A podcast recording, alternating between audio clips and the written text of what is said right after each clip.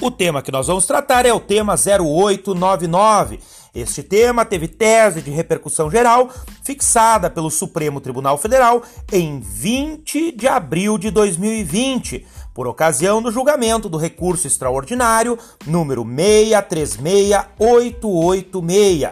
Nele, o Supremo fixou tese no sentido de que é prescritível a pretensão de ressarcimento ao erário fundada em decisão de Tribunal de Contas.